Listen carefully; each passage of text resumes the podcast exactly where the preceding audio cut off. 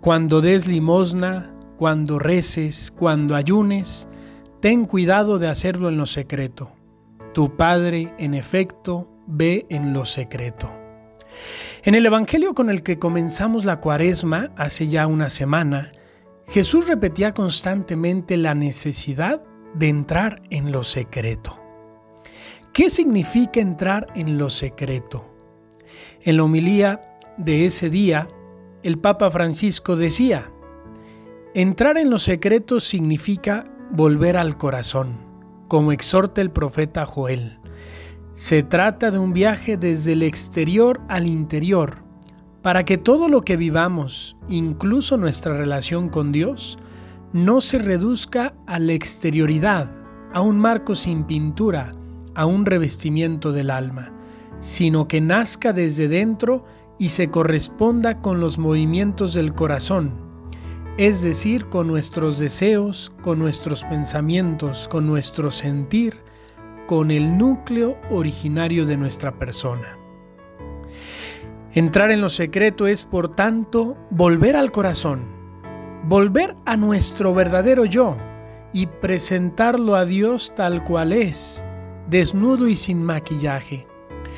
Significa mirarnos por dentro y tomar conciencia de quiénes somos realmente quitándonos las máscaras que muchas veces usamos para parecer personas adecuadas frente a las demás.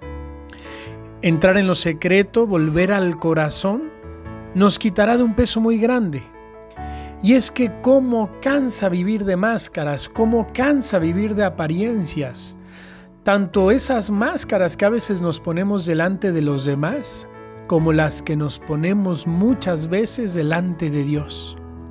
A veces creemos que para presentarnos a Dios hay que ir maquillados, hay que ir mostrando solo las cosas buenas, olvidando que Él es un Padre que nos ama gratuitamente, que comprende que a veces nos ensuciamos en el camino de la vida y que por eso siempre derrama misericordia. La vida, dice el Papa Francisco, no es una actuación, y la cuaresma nos invita a bajar del escenario de la ficción para volver al corazón, a la verdad de lo que somos. Volver al corazón, volver a la verdad. Queridos amigos, en esta cuaresma entremos en lo secreto. Quitémonos de cualquier maquillaje que tenemos en nuestra relación con Dios. Reconozcamos esa presencia amorosa de Dios dentro de nosotros y escuchemos cómo ahí, en la intimidad de nuestro ser, de nuestra realidad, Él nos dice, soy tu Dios, el Dios de la misericordia y de la compasión, el Dios del perdón y del amor, el Dios de la ternura y la solicitud. No te juzgues, no te condenes, no te rechaces.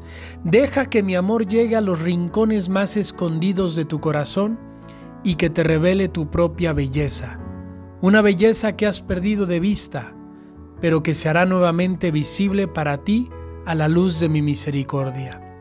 Ven, ven y deja que enjugue tus lágrimas, y deja que mi boca se aproxime a tu oído y te diga, te amo, te amo, te amo.